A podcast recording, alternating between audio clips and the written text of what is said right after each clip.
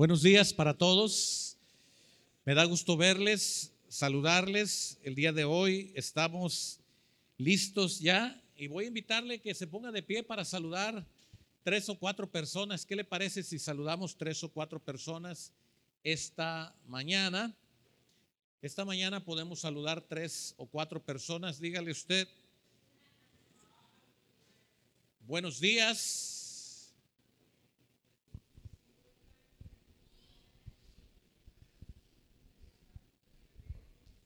Saludo con gusto a las personas que están siguiendo la transmisión a través de la señal de internet.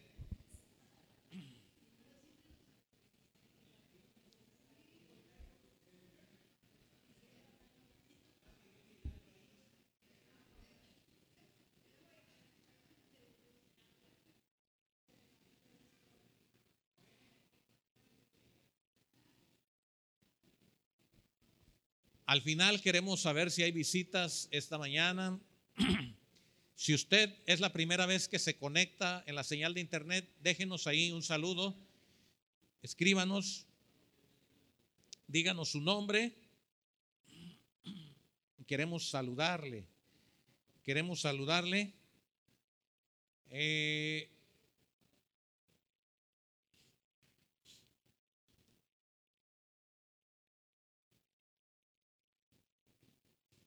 Me da gusto verles el día de hoy. Eh, hace un mes que no, que no los miraba más que a través de la, de la señal de internet diferida, en otro horario. Pero me da gusto saludarles y verles y le doy gracias a Dios porque está usted aquí en la casa de Dios. Vamos a iniciar un tema esta, esta semana, este principio del mes de agosto. Vamos a iniciar un tema que lleva por nombre viviendo como hijos de Dios. Ese es el tema principal, viviendo como hijos de Dios. Dicho sea de paso, hay un podcast donde usted puede encontrar música de la iglesia, donde usted puede encontrar eh, predicaciones a través de la página de internet. Hay muchos medios digitales hoy donde usted puede alimentarse entre semana compartir los enlaces, las prédicas, todo el material que usted necesite saber. Entonces hay ahí una página de YouTube, eh, hay un post, podcast donde usted puede eh, accesar a todo este material que se graba aquí en la iglesia y que gracias a Dios puede consultar ahí. Así es que si usted graba, perdón, si usted va a acceder después, el tema de esta serie de estudios bíblicos lleva por nombre viviendo como hijos de Dios. Quiero invitarle a que abra su Biblia en el Evangelio según Juan capítulo 1, versículo 12. Evangelio de Juan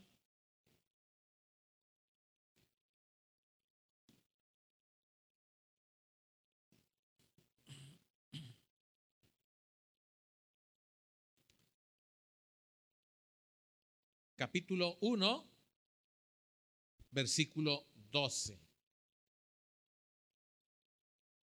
Ese versículo voy a pedir a todos los varones que lo tengan a la mano para leer y voy a invitar a las mujeres, todas las mujeres que tengan listo un pasaje, es Primera de Juan, Primera de Juan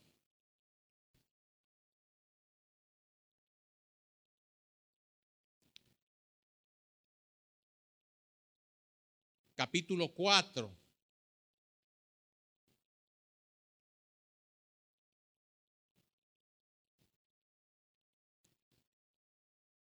Primera de Juan, les dije 4 es capítulo 3, perdón. Primera de Juan, capítulo 3, para las mujeres. Versículo 10. Entonces, varones, voy a pedir que se pongan de pie. Ellos van a leer el Evangelio de Juan, capítulo 1, versículo 12. Las mujeres que están aquí van a leer primero de Juan, la primera carta de Juan, capítulo 3, versículo 10. ¿Ya lo tienen, varones? ¿Qué dice? Leamos. Mas a todos los que le recibieron, les dio potestad, hijos de Dios. Otra vez varones, vamos a leer los varones. Una, dos, tres. Mas a todos los que le recibieron, les dio potestad de ser hechos. Ahora las mujeres, voy a pedirles que se pongan de pie. Primera de Juan, capítulo 3, versículo 10. ¿Qué dice?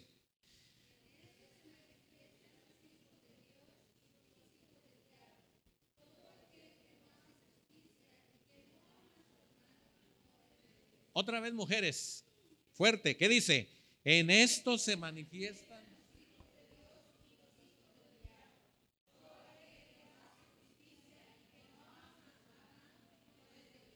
Gracias, pueden sentarse.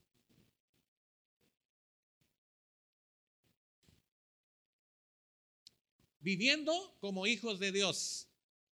El tema de esta, de esta mañana es entendiendo, entendiendo ser hijo.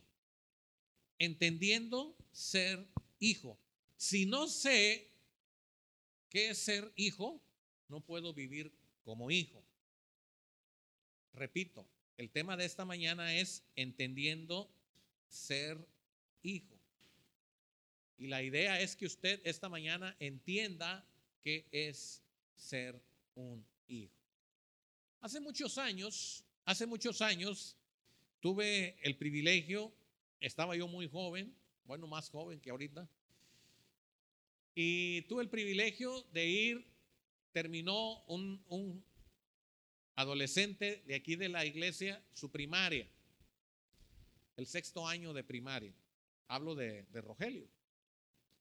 Usted lo conoce, esposo de Violeta.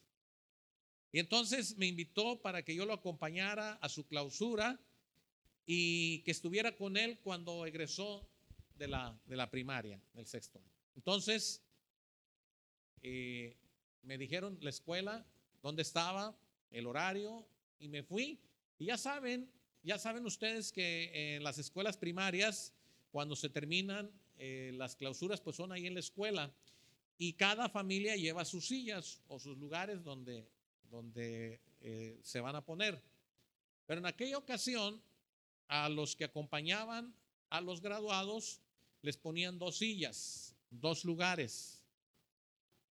Y esos dos lugares servían para que aquellos que acompañaban se sentaran ahí y después atrás todos se podían sentar sin problema.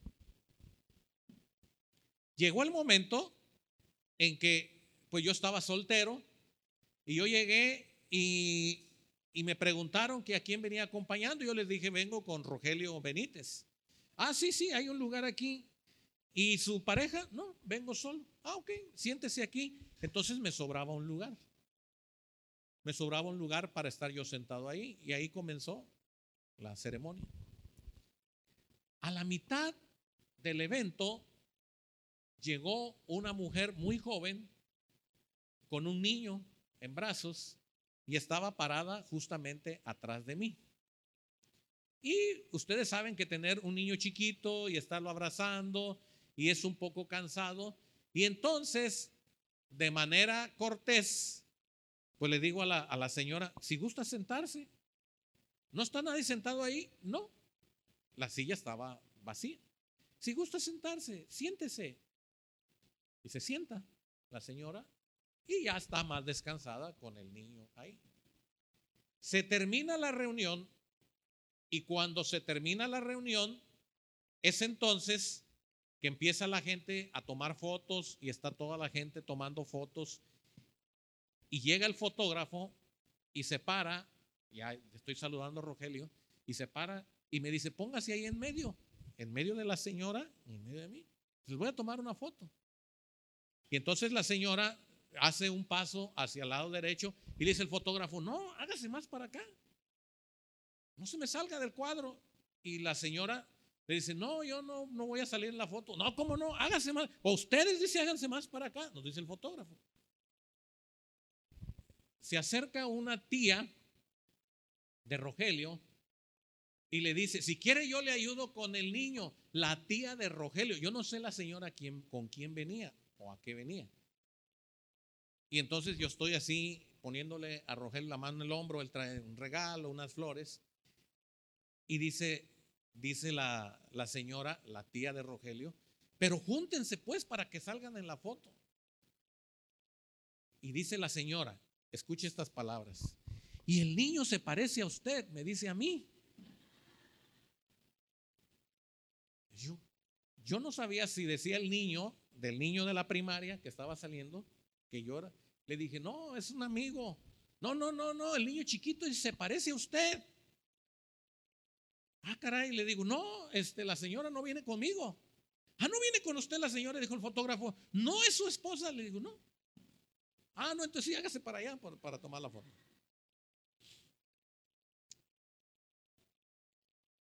La palabra de Dios da cuenta de que hay dos tipos de hijos. Primero de Juan 3, versículo 10, ¿Los hijos de qué? En esto se manifiestan lo que? Los hijos de Dios y qué?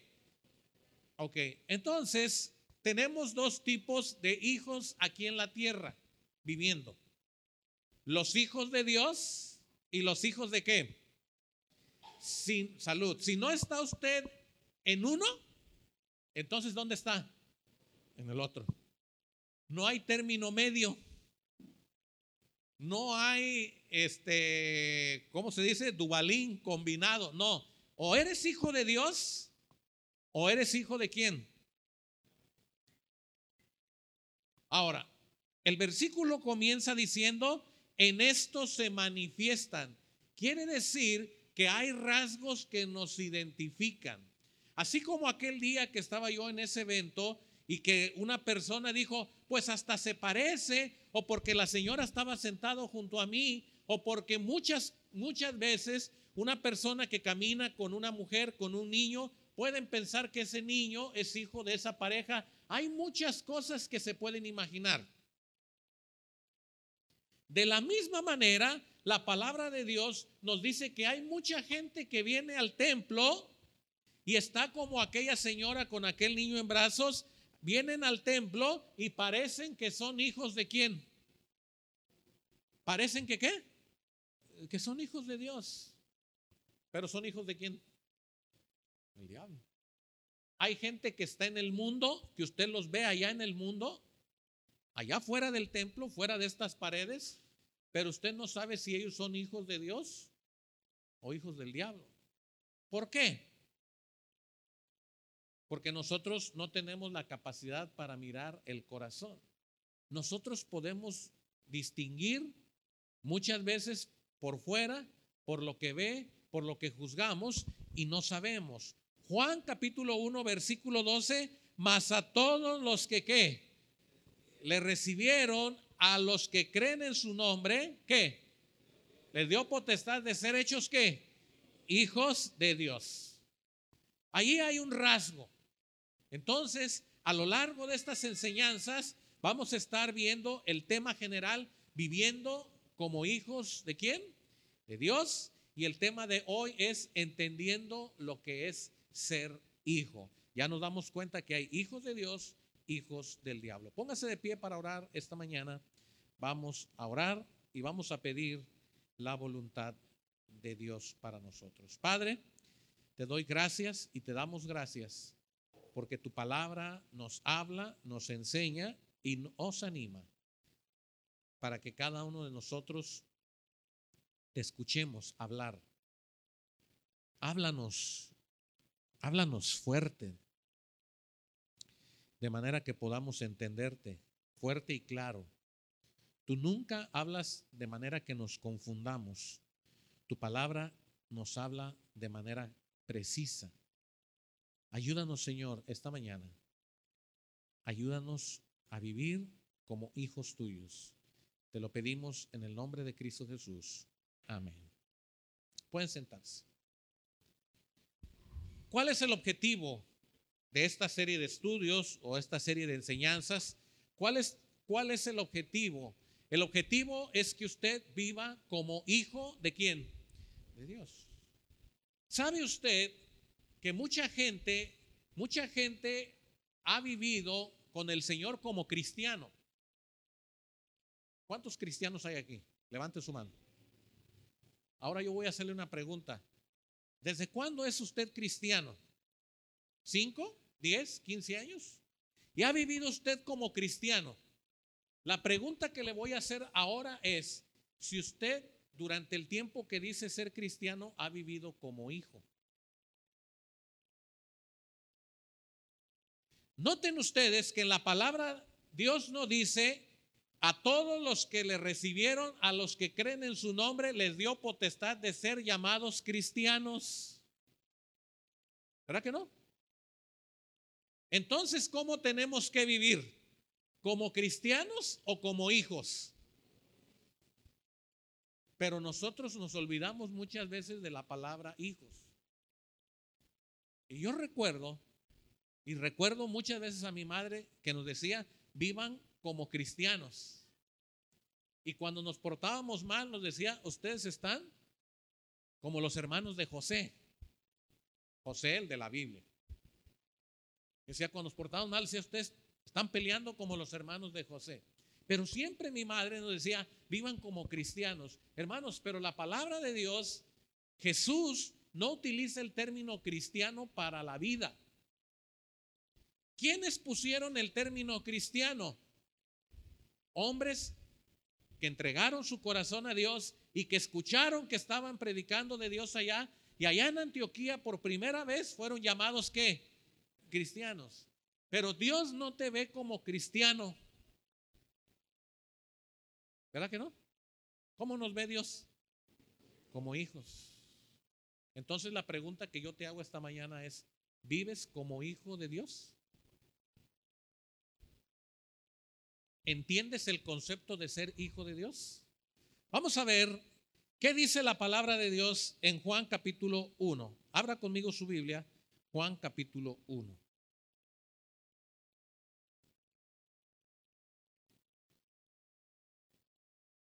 Versículo 11. Y aquí vamos a comenzar a entender lo que significa ser hijo. A lo suyo vino. Subraye la palabra suyo. Dice, a lo suyo vino. Y los suyos, ¿qué? No le recibieron. Repita conmigo, versículo 11. ¿Qué dice? A lo suyo. ¿Y quiénes son los suyos?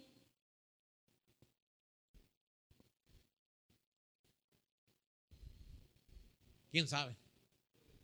Dice el hermano, el pueblo de Israel. ¿Quiénes son los suyos? ¿Qué no se supone que si viene a lo suyo, lo suyo le tiene que recibir? Ahora, vamos a ver qué es lo suyo. Vamos al libro de Génesis.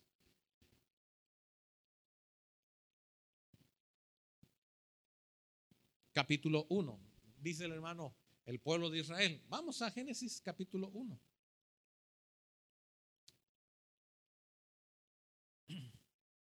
Versículo 27. ¿Ya lo tiene? Leamos el versículo 27. ¿Qué dice? Y creó Dios al hombre, a imagen de Dios lo creó. Ok, entonces, ¿qué es lo suyo? Su creación. ¿Qué creó Dios? Varón y qué? Y hembra. Y dice la palabra de Dios que fue llamado Adán, el primer hombre sobre la tierra, y la mujer, la primera mujer fue llamada ¿qué? Eva.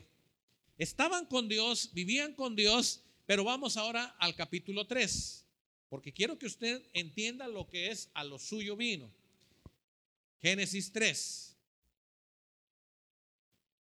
¿Qué dice Génesis 3? Bueno, entonces dice la palabra de Dios que estos hombres le, dicen a la serpiente, haremos caso, atenderemos lo que tú nos dices y comienzo en el versículo 6. Vio la mujer que el árbol era bueno para comer, agradable a los ojos y árbol codiciable para alcanzar la sabiduría, y tomó de su fruto y comió y dio también a su marido, el cual comió así como él. Versículo 14, perdón, 13. Entonces Jehová Dios le dijo a la mujer, ¿qué es lo que has hecho? Y dijo la mujer, la serpiente me engañó. Y el versículo 17, y al hombre le dijo, por cuanto obedeciste a la voz de tu mujer, no comerás de él, maldita será la tierra por tu causa, con dolor comerás, hermanos. Y entonces dice el versículo 21 que Jehová Dios hizo al hombre y a su mujer túnicas de pieles y qué. Versículo 22, y dijo Jehová Dios, he aquí el hombre es como uno de nosotros sabiendo el bien y el mal. Ahora pues que no alargue su mano y tome también del árbol de la vida y coma y viva para siempre. Y lo sacó Jehová del huerto de Edén para que labrase la tierra de que fue que tomado. ¿Qué pasó ahí? El hombre y la mujer se rebelaron contra Dios, fueron expulsados del huerto del Edén, Dios los sacó y dice la palabra de Dios que Adán y Eva vivieron fructificando y multiplicando la tierra y nacen dos hijos de Adán y Eva y uno es eh, Abel y el segundo ¿cuál fue? Pero Caín se enojó con su hermano. ¿Y qué hizo? Lo mató. Y dice la palabra de Dios que se encendió, se encendió la ira de Caín con su hermano Abel y lo mató.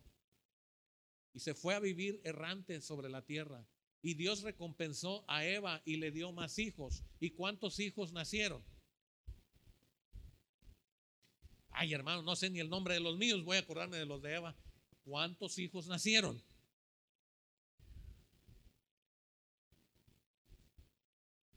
¿Alguien se acuerda? Vamos a la Biblia. Si usted no se acuerda, la Biblia sí nos va a recordar. Vamos adelante. No se sienta mal porque se le olvida. ¿Sí? Ok. Dice la palabra de Dios, versículo 16, estoy en el capítulo 4.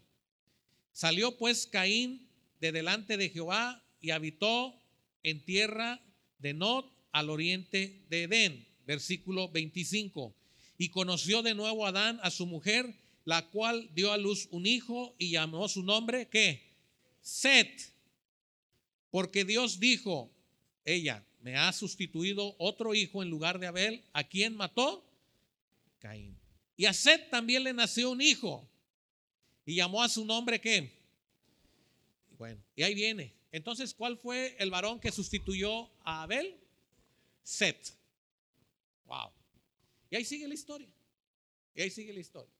Ahora, unos capítulos adelante, porque esta mañana quiero que usted entienda lo que es ser hijo.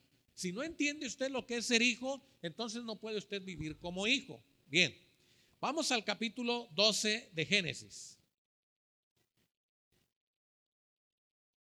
Ya usted está entendiendo lo que está pasando aquí. versículo 1. Le dice Jehová a Abraham, vete de tu tierra y de tu parentela y de la casa de tu padre a la tierra que te mostraré y haré de ti una qué? Una nación grande y qué? Y te bendeciré y engrandeceré tu nombre y serás bendición. Bendeciré a los que te bendijeren y a los que te maldijeren maldeciré y serás benditas en ti, ¿qué? Todas las familias de la tierra. Ahora, antes de Abraham, todos los seres humanos que están antes de Abraham y después de Adán y Eva son criaturas de quién? De Dios. Y todo lo que pasa después de Abraham también son criaturas de quién? De Dios. De tal manera que todas las personas que están naciendo estas personas que están naciendo y que se están reproduciendo, porque así dijo Dios, fructificad y multiplicad, estos no son hijos de Dios, son criaturas de quién? De Dios. Porque Dios permitió que fueran criados, varón y hembra, y la unión de varón y hembra produce un nuevo ser. Y esas son creación de Dios. todo lo que Dios muestra en el panorama de la historia de la humanidad, todas son criaturas de Dios. Pero aquí está diciendo, haré de ti una nación grande y te bendeciré y engrandeceré tu nombre y serás que bendición. Ahora, aquí comienza algo especial. Le está diciendo que todos los hijos que él tenga y los hijos de sus hijos y los hijos de sus hijos y los hijos y los hijos y los hijos, le está diciendo a Abraham. Y entonces se empieza a formar un pueblo. Por eso usted va a encontrar gente que dice mi padre Abraham, judíos que dicen mi padre Abraham, porque si no vienes de la línea de Abraham, ellos se consideran inmundos. Y dicen, no es la nación que Dios prometió.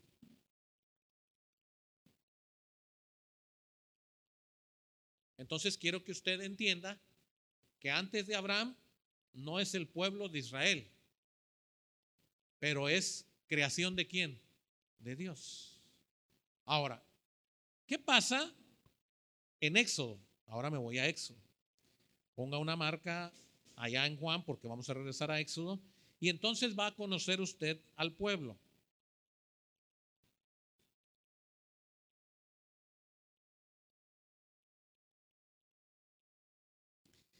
Y los versículo 7, estoy en Éxodo 1, 7. Y los hijos de Israel fructificaron y qué? Y se multiplicaron y fueron aumentados y fortalecidos en extremo. Y se llenó de ellos qué? Ahora, ¿quién es este pueblo que está hablando aquí? Los mismos a los que Dios le dijo a Abraham, haré de ti una, una nación que grande. Y dice la, la, palabra en el versículo 12. Lea conmigo. ¿Qué dice? Pero cuanto más los oprimían, de manera que los egipcios... Ahora, ¿Quiénes son los egipcios? Aparece un pueblo aquí. ¿Quiénes son los egipcios? También son creación de quién? De Dios. También es personas creadas por Dios. Dios les dio la oportunidad de existir. Pero hay un pueblo que ya viene ahí, que es el pueblo al que Abraham es la descendencia directa de Abraham. Y es este pueblo el que más oprimían y al que más resistían. Y los egipcios hicieron servir a los hijos de Israel con qué? Con dureza. Y amargaron su vida con dura qué? Servidumbre en hacer barro y ladrillo y en toda labor del campo y en todo servicio al cual los obligaban con qué? Miren. Y entonces usted va a encontrar aquí ya dos manifestaciones. Va a encontrar que todo aquel que obedecía a Dios, todo aquel que clamaba a Dios, todo aquel que era del linaje de Abraham, todo ese pueblo estaba identificado como uno solo, como un solo pueblo. Y eran los hijos de Israel, su padre. Pero va a encontrar usted otro pueblo. Y ese otro pueblo era el pueblo que no quería Israel, que lastimaban a los varones, que los hacían trabajar de tal manera que murieran para que no se multiplicaran, para que no pudieran engendrar hijos. Y saben, es la misma historia de Caín con quién? Con Abel. ¿Qué hizo Caín con Abel? Matarlo destruirlo. ¿Para qué? Para quererse quedar él como hijo único. Tenía celos de su hermano Abel. Pero Dios no permitió que eso pasara. ¿Y qué vino a hacer Sed? La sustitución de quién? De Abel. Y Sed se multiplicó. Y por más que Caín y los familiares de Caín y el pueblo de Caín intentaron tener conflicto con la descendencia de Seth, Dios siempre bendijo a la descendencia de Seth. Usted va a encontrar el linaje, todo el linaje del pueblo a través de Set, no a través de Caín. Por eso es la única forma de entender cómo había gente mala alrededor de Israel. Todos eran creación de Dios. Pero Caín se encendió en su furia, mató a Abel, viene Sed y los hijos de Caín siguen teniendo furia contra quién? Contra Sed y los hijos de Sed. Y usted va a ver en la Biblia que llega el libro del Éxodo a narrarnos la historia de que esa descendencia que viene de Sed y todo el pueblo de Israel, ahora hay un pueblo egipcio que los maltrata, los humilla, los lastima hasta la muerte. Y no solo ahí, sino que las mujeres que estaban embarazadas, las esposas de ese pueblo de Israel, dice la Biblia que hacían algo tremendo con ellos. Vea lo que sucede allá en el versículo 15. Y habló el rey de Egipto a las parteras de las hebreas. Cifra y la otra, ¿qué? Ahí tiene dos nombres para mujeres si usted quiere. Cifra y Fuá. Y les dijo, cuando asistáis a las hebreas en sus partos y veáis el sexo, si es hijo, ¿qué? ¿Y si es hija? Qué privilegiadas las mujeres. Si es hijo, mátalo. ¿Y si es hija, qué? Pero las parteras, dice el versículo 17, estoy en Éxodo 1, 17, pero las parteras que temieron a Dios y no hicieron como les mandó el rey de Egipto, sino que preservaron la vida a quienes. Versículo 19. Y las parteras respondieron a Faraón porque no cumplieron la voz y el rey las mandó a exigir, ¿qué está pasando? Las mujeres hebreas no son como las egipcias. Y escuche usted, porque esos términos que están aquí los vamos a ocupar en otra clase. No son como las egipcias, pues son qué? Robustas y dan a luz qué? Y Dios hizo bien a las parteras y el pueblo se multiplicó y se fortaleció en gran manera. Y por haber las parteras temido a Dios, Él que prosperó a sus familias. Wow, increíble. Pero ¿qué pasa en el Éxodo 3? El tema de esta mañana es entendiendo lo que es ser hijo. Y yo quiero que usted se vaya hoy bien seguro de que usted es hijo de Dios. Y quiero que vaya conmigo a Éxodo 3, versículo 7. Viene visto la aflicción de mi pueblo que está en donde. Y entonces subraya usted la palabra de mi, ¿qué? Pueblo viene visto la aflicción de mi pueblo. Ahora, para poder entender mi pueblo, es necesario que lea conmigo el versículo 6. Puestos todos de pie porque vamos a leer el versículo 6 y el versículo 7 de Éxodo 3. Y aquí va usted a empezar a entender el concepto de hijo. Dice la palabra de Dios. Leamos, versículo 6 y versículo 7 de Éxodo 3. ¿Qué dice? Y dijo, yo soy el Dios de tu Padre.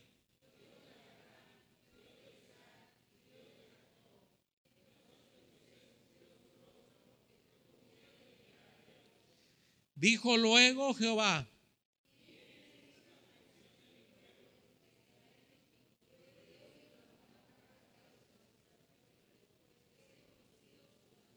Pueden sentarse, hermanos. Noten ustedes que aquí es la primera parte de la Biblia donde usted va a encontrar que Dios se muestra como Padre.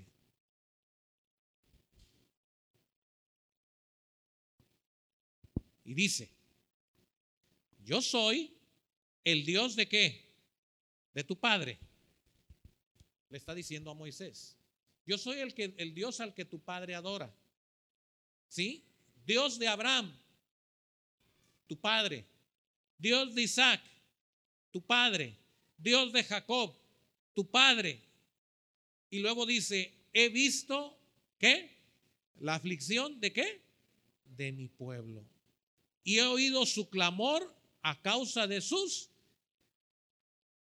pues he conocido sus angustias y he descendido. He venido hasta aquí, le dice a Moisés, para librarlos de manos de los egipcios y sacarlos de delante de aquella tierra a una tierra buena y ancha, a tierra que fluye leche y miel, a los lugares del cananeo, del eteo, del amorreo, del fereceo, del ebeo, del jebuseo y de todos los feos.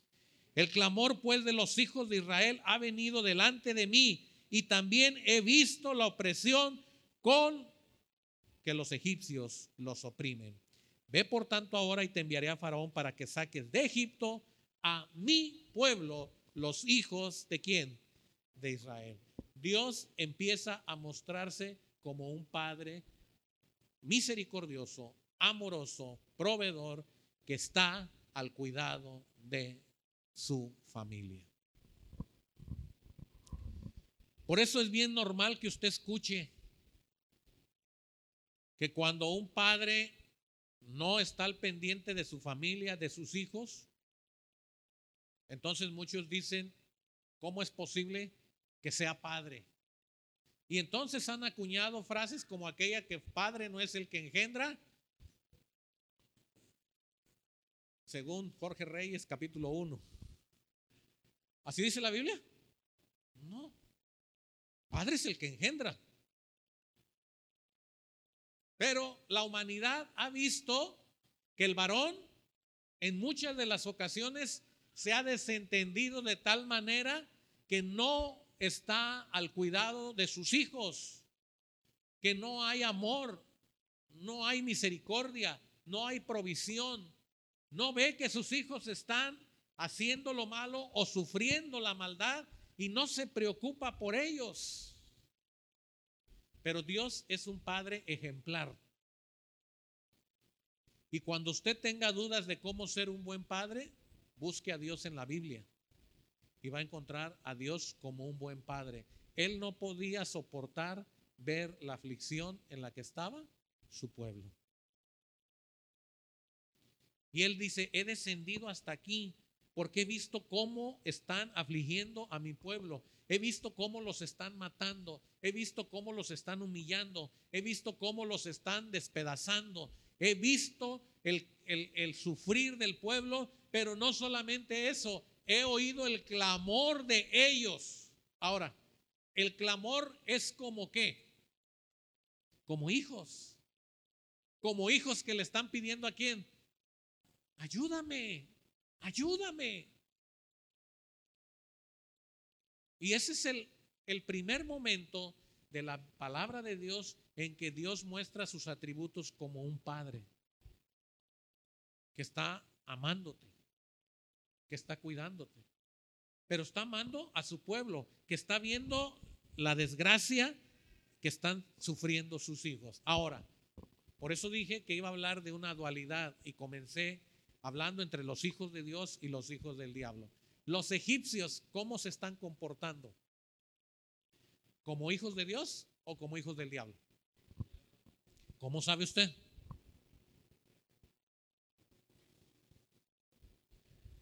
¿Cómo sabe usted? ¿Qué elementos tiene para saber que los egipcios se están comportando como hijos del diablo? Por sus obras. Primera de Juan 3 dice, manifiestas son las obras de los hijos de Dios. ¿Y qué? ¿Cómo vivían los hijos de Dios como esclavos? y no podían rebelarse. Tenían ganas de rebelarse y no podían rebelarse. Y estaban bajo la esclavitud de los egipcios. Y los egipcios trataban de dominar, de maldecir, de humillar, de exterminar a los pobres israelitas. Ese ha sido el interés de Satanás todo el tiempo. Satanás no le ama a usted. Satanás no juega con usted a los cuernitos y al trinche. Satanás busca destruir a los hijos de Dios.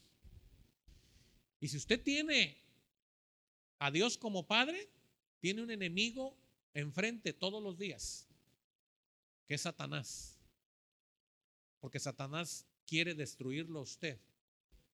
para que usted no triunfe como hijo de Dios. Esa es la historia de la Biblia.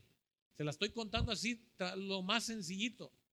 Los hijos de Dios sufriendo la inclemencia y la maldad de los hijos del diablo.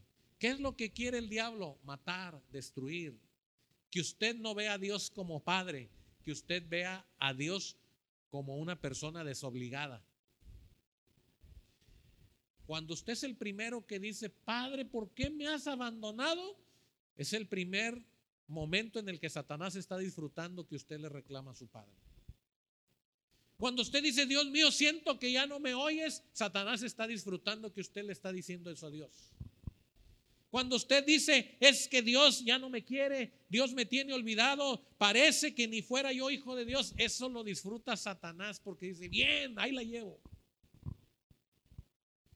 Pero el pueblo no rezongaba, el pueblo no se rebelaba, el pueblo sabía que eran de Abraham, de Isaac, de Jacob, y ellos estaban ahí y decían, habrá un momento en que seremos libres.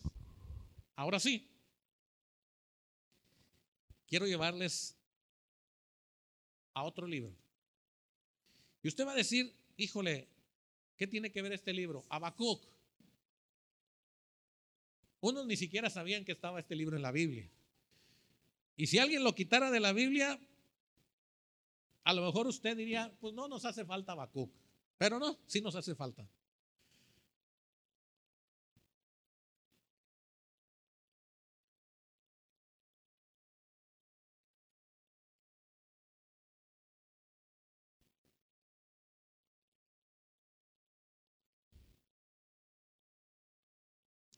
capítulo 1. Versículo 2. ¿Hasta cuándo, oh Jehová, clamaré y qué? Híjole, Satanás está dando un gustazo. ¿Hasta cuándo, Jehová, clamaré y no me vas a oír?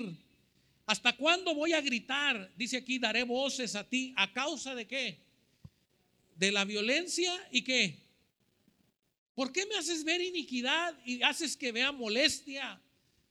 Destrucción y violencia están delante de mí y pleito y contienda se levantan. Por lo cual la ley es debilitada y el juicio no sale según la verdad, por cuanto el impío asedia al justo. Por eso sale torcida la que. Ahora, noten ustedes aquí que Habacuc menciona dos personas, el impío y qué? y el justo. Y otra vez tenemos los hijos de Dios y los hijos del diablo. Versículo 5. Mirad entre las naciones y ved y asombraos. Estaba Habacuc protestando y diciendo, no puede ser. Me paso al versículo 12. ¿No eres tú desde el principio, Jehová, Dios mío, santo mío? ¿No moriremos, oh Jehová? Para juicio lo pusiste y tu roca lo fundaste. ¿Para qué? Y vean el capítulo 2 lo que le contesta Jehová a Habacuc.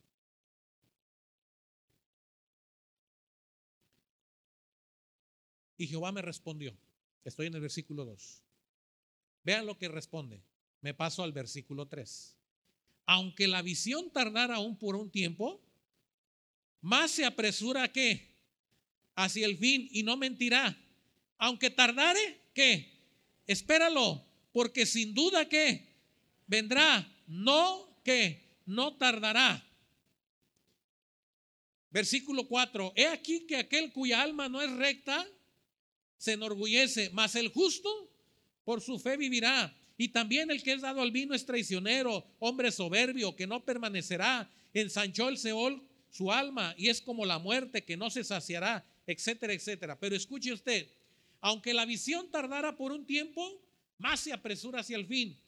Y no mentirá, aunque tardare, espéralo, porque sin duda vendrá y no qué, y no tardará. Ok, este Habacuc, este Habacuc está viendo la maldad que hay en el pueblo. Y dice, Señor, ¿hasta cuándo? Ya estoy cansado de ver la maldad, ya estoy cansado de ver lo que está pasando y fíjense que el tiempo de Habacuc no es muy diferente al de nosotros. Pero decía, el impío se ensancha sobre el justo. El malo aborrece al bueno. El recto sufre el oprobio del que se dedica a lo malo. Y ahí es donde usted va a encontrar y va a entender que usted haciendo lo bueno siempre va a sufrir. Y usted va a decir, cuando yo estaba en el mundo yo no sufría porque usted hacía qué? Malo. Y todo lo que usted hacía parecía que y ahora que usted se porta bien, y ahora que usted está tratando de dejar esas cosas, y ahora que usted está viviendo una vida digna, decorosa, pareciera que todos los problemas le salen. Eso es lo que Habacuc está diciendo. No puede ser que ahora yo pueda ver toda la maldad y tú no hagas nada, tú no me oyes, tú no me ayudas, tú no me provees solución a los problemas. Y esa es la desesperación del cristiano cuando clama a Dios en medio de las dificultades, de las pruebas, y cree que porque las cosas no salen como él espera o no salen bien, Dios no lo ama, Dios no lo quiere, Dios no lo cuida, Dios no está al pendiente de él. Y Jonás dijo, mejor me muero. Pero la respuesta de Dios para Habacuc fue, le dijo, mira, no tarda mucho en llegar el fin de esto. Aunque tú creas que va a tardar, espéralo. Espéralo, va a llegar. Y el tiempo llegó. Juan capítulo 1. El tiempo llegó. Ahora sí, usted le va a encontrar sabor a lo que vengo narrándole desde Génesis, que salió Adán y Eva. Y la maldad comienza con el pecado del hombre. Y Caín, el primer asesino en la Biblia. Y ahora sí, entonces dice la palabra de Dios. Versículo 11. Léalo fuerte conmigo. Versículo 11 de Juan 1. ¿Qué dice? A lo suyo vino. Otra vez, lea. A lo suyo vino. Ahora sí, ¿cuál es lo suyo? Su pueblo. Su pueblo. Ese que le dijo Dios Habacuc, no te desesperes. Espérate. Espérate. Va a venir algo que va a venir a librarte de eso. Pero ellos no entendieron. A lo suyo vino. La orden de, Dios, el ángel le dice a José y a María, y llamarás su nombre Emanuel, que significa que Dios con quién? O sea, Jesús, el Hijo de Dios, el mismo Dios entre nosotros. Y ese es el que Abacú le está dando Dios palabra de promesa y le dice, hay algo que va a venir grande, que pondrá fin a todo esto. Y todo esto que ustedes están viviendo se va a terminar porque va a venir, espéralo, no dudes, espéralo y viene. Y la visión del ángel a María es, porque él salvará a su pueblo de qué? De sus pecados. A lo suyo vino. ¿Y los suyos? ¿Qué pasó? ¿Qué sucedió?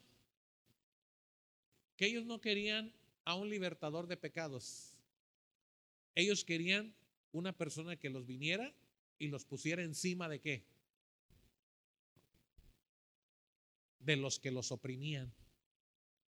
Ellos querían un rey como Herodes y más grande que Herodes, que destruyera el imperio de los romanos, que pusiera a los judíos como un reinado grande.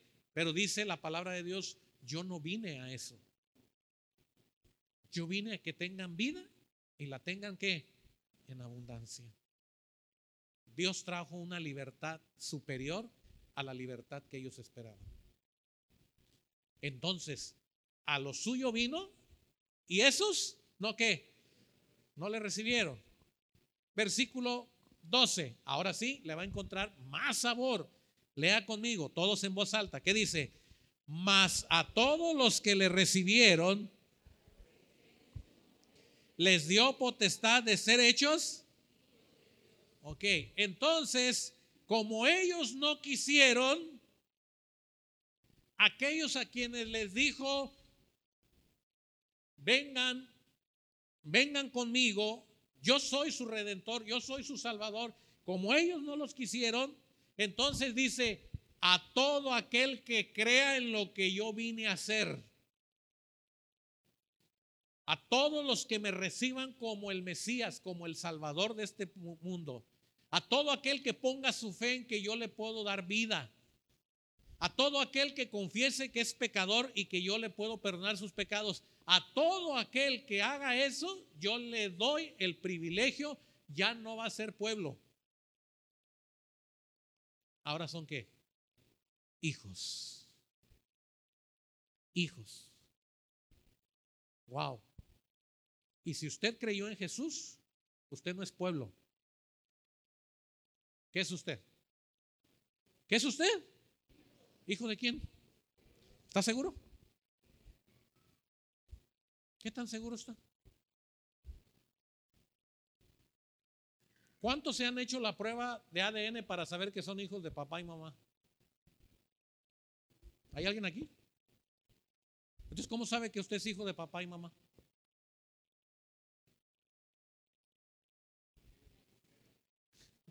¿Vale? Porque ellos les dijeron, ¿verdad? Porque estaba en su casa. ¿Mande? Porque su mamá le dijo, ¿verdad? Por los rasgos. Miren, ¿saben cómo se sabe? No hay la única forma de saberlo es por medio de la sangre.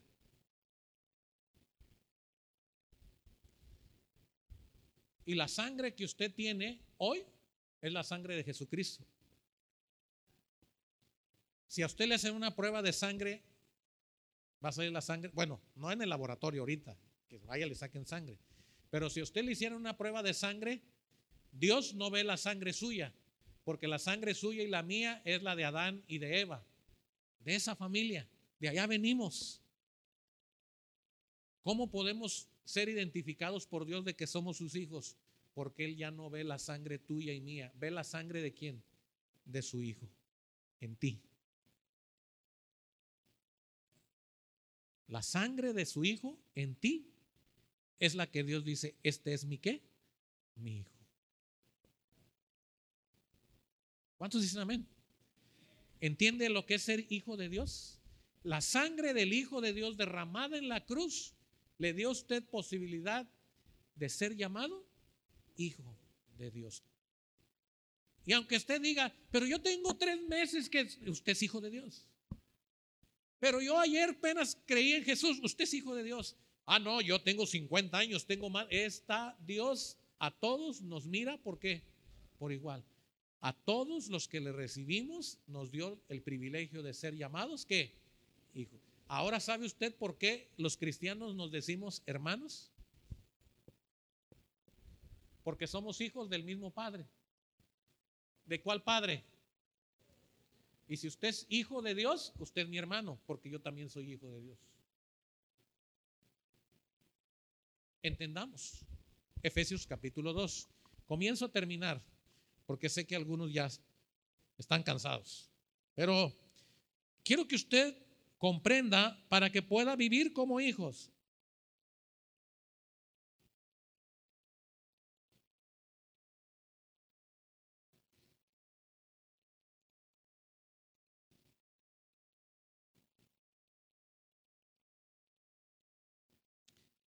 Dice la palabra de Dios. Versículo 13 de Efesios 2. Pero ahora estoy en Efesios 2, versículo 13. ¿Qué dice?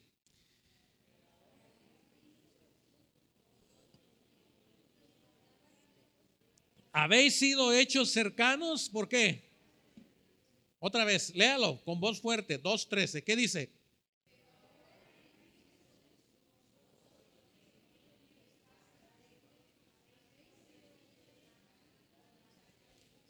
Ahora, significa el ahora, pero ¿qué? Ahora. ¿Qué significa ahora? Ahora quiere decir que por fe confesamos que Jesús es el Hijo de Dios. Confesamos que Jesús es el que puede salvar y perdonar todos mis pecados. Ahora, ¿dónde estábamos antes? Versículo 12.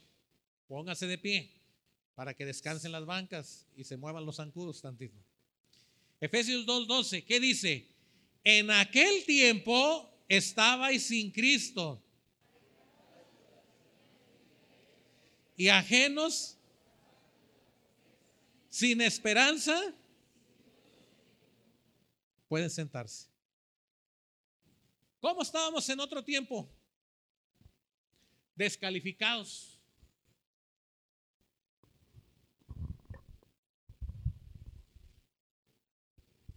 Descalificados. Usted no podía, aunque quisiera, no podía tener acceso a la promesa. No podía. Vamos lejos. Porque él venía a su pueblo.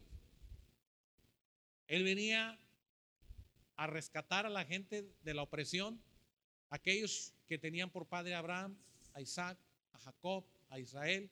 Y él venía a ellos. Pero ellos no quisieron nada. Y es el clásico cuando usted como padre, o es lo clásico que usted hace como padre, cuando usted le da un regalo a su hijo y usted ahorró un mes, tres meses, seis meses, un año, y le compra un regalo a su hijo y, le entrega el regalo a su hijo y su hijo recibe el regalo y dice, ay, no me gustó. Ven, ¿Ha visto esa escena alguna vez? Ay, qué feo está ese regalo. No, yo quería un iPhone 20. Y usted ahorró un año, seis meses, dos años, tres años y le entregó a su hijo lo que usted consideró lo mejor para él o para ella. Y su hijo no quiso. No, es que esos zapatos, esa ropa, y usted agarra los zapatos, agarra la ropa y lléveselo a uno que no sea su hijo y entrégueselo. ¿Qué pasa? ¿Qué pasa? Se pone feliz. ¿Cómo no es usted mi mamá? ¿Cómo no es usted mi papá? Ese fue el mismo desprecio que le hizo el pueblo, su pueblo, a Dios. Que enviando a su hijo como regalo, no lo quiso. Mas a usted y a todos los que le recibieron, dijo, ustedes son ahora mis hijos. Y entonces termino, versículo 19. Así que ya no soy extranjeros ni advenedizos, sino conciudadanos de los santos y todos ustedes somos miembros de qué? ¿Miembros de quién? Porque somos qué? Hijos de quién? De Dios. Si somos hijos de Dios, todos somos miembros de la familia de Dios. Me brinqué el versículo 18, porque por medio de él, hablando de Jesucristo, por medio de Él, los unos y los otros, tenemos que, tenemos entrada por un mismo espíritu al Padre. ¿Cuántos se sienten contentos de ser hijos de Dios? Y aclaro, y grábese esto, es mejor procurar vivir no como cristianos, sino como qué, como hijos. Yo tengo un apellido.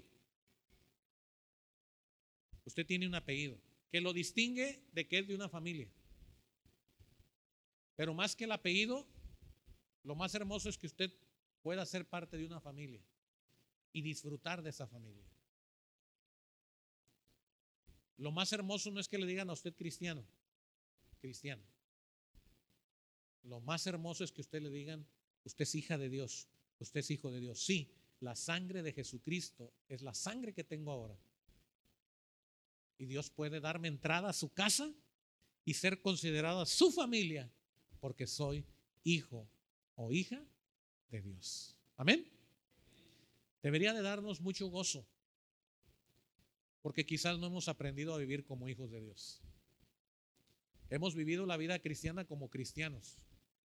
Hemos vivido la vida cristiana como personas que pasaron de muerte a vida, salvos por la fe. Y no es malo, pero tenemos que aprender a vivir como hijos de Dios. Ya no somos extranjeros ni advenedizos, ahora somos hijos. Quiero terminar con la historia de Joselo.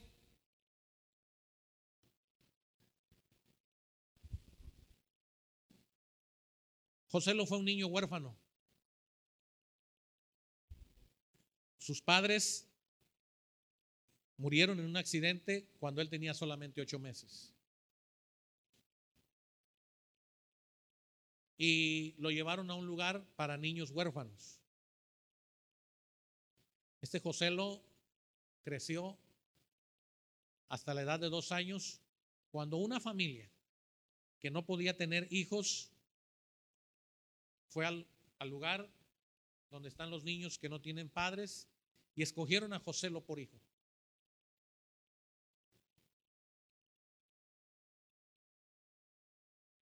Finalmente, un día José lo creció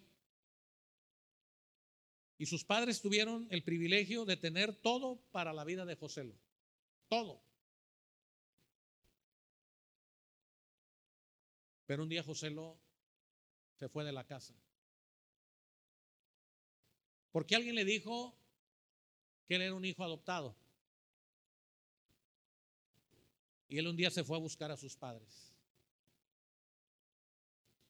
La mamá trató de decirle al esposo, tenemos que decirle a Joselo que sus padres murieron, para que no sufra más.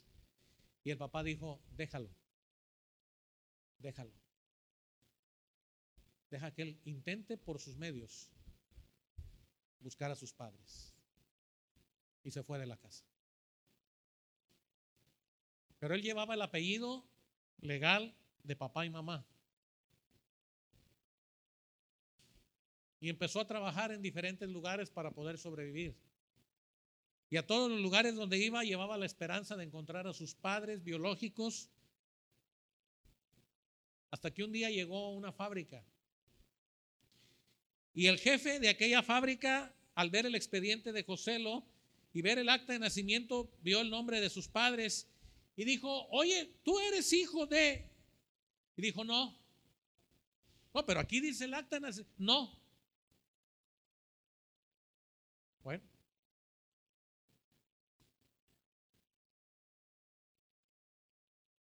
José lo tuvo un accidente en la fábrica y fue llevado al hospital. Y le preguntaron por sus padres o sus hermanos y él dijo, no tengo padres y no tengo hermanos. Entonces llamaron a la empresa y en la empresa aquel jefe de él fue y le dijo a los médicos, sí tiene padres, pero él dice que no tiene.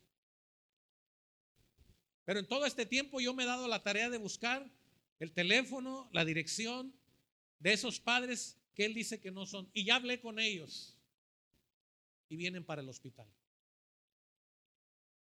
Estando José hospitalizado, recuperándose, sus padres entraron a la habitación. Y José le dijo, no quiero verlos a ustedes. Ustedes no son nada mío. El papá de José lo pagó la cuenta del hospital, la empresa pagó, dejó un dinero y dijo, me voy. José lo salió del hospital y aquel hombre de aquella fábrica que, había visto la, la, actitud con la que José lo había tratado a sus hombres, le dijo a José lo,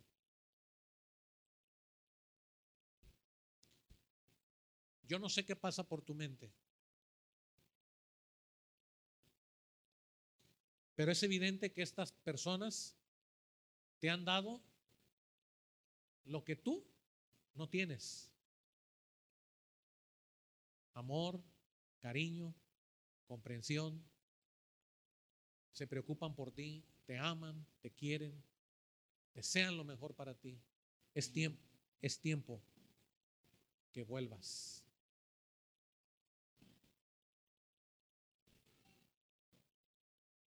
José lo no quiso regresar a su casa. Finalmente, un día supo que su padre, aquel padre que lo había adoptado, murió. Posteriormente supo que su madre, quien la había adoptado, murió. José lo ya tenía una familia. José lo ya había tenido hijos.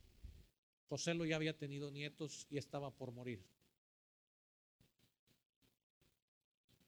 Una cosa dijo antes de morir.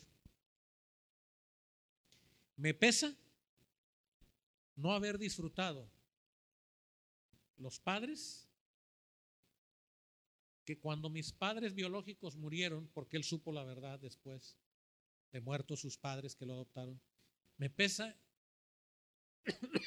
que a la muerte de mis padres biológicos, los padres que yo pude disfrutar, que yo pude vivir con ellos, que yo pude amar, que yo pude haberlos hecho felices, me pesa haberme perdido la vida de hijo con ellos. Me pesa. Y les dijo a sus nietos, no, no se pierdan el privilegio de vivir como hijos en su familia. Estas palabras son con las que termino esta mañana. Que no llegue el día de tu muerte y te hayas perdido el privilegio de vivir como hijo de Dios. Que hayas estado como cristiano leyendo la Biblia, cantando, sirviendo, viniendo a las reuniones, compartiendo con otros, pero que te hayas perdido el gran privilegio de haber vivido como hijo de Dios. Póngase de pie.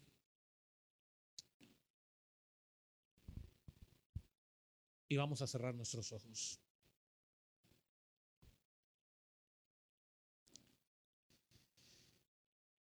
Y entonces yo quiero que mientras usted está con los ojos cerrados,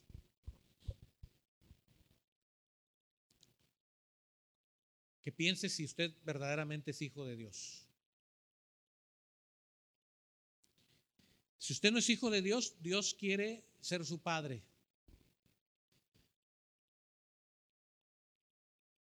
Y si usted no es hijo de Dios, usted es hijo del diablo, que está haciendo lo malo todos los días todas las horas. Pero Dios vino por usted para que ya no viva esa vida. Dios vino a usted para perdonar todo pecado. Arrepiéntase. Arrepiéntase y pídale perdón a Dios y dígale, Señor, confieso que soy pecador que estoy viviendo como hijo del diablo, te pido que me perdones. Límpiame. Quiero llevar tu sangre, que tu sangre salvadora derramada en la cruz perdone toda mi maldad. Quiero ser tu hijo. Quiero que seas mi padre. Perdóname, Señor. Y si tú ya eres hijo de Dios, y no vives como hijo de Dios, esta mañana yo te invito a que tú pienses que Dios tu Padre te está esperando todos los días, que vayas con Él y le digas, Padre mío, aquí estoy, aquí estoy. Gracias te doy, Señor, en esta hora. Gracias te doy en el nombre de Jesús. Amén.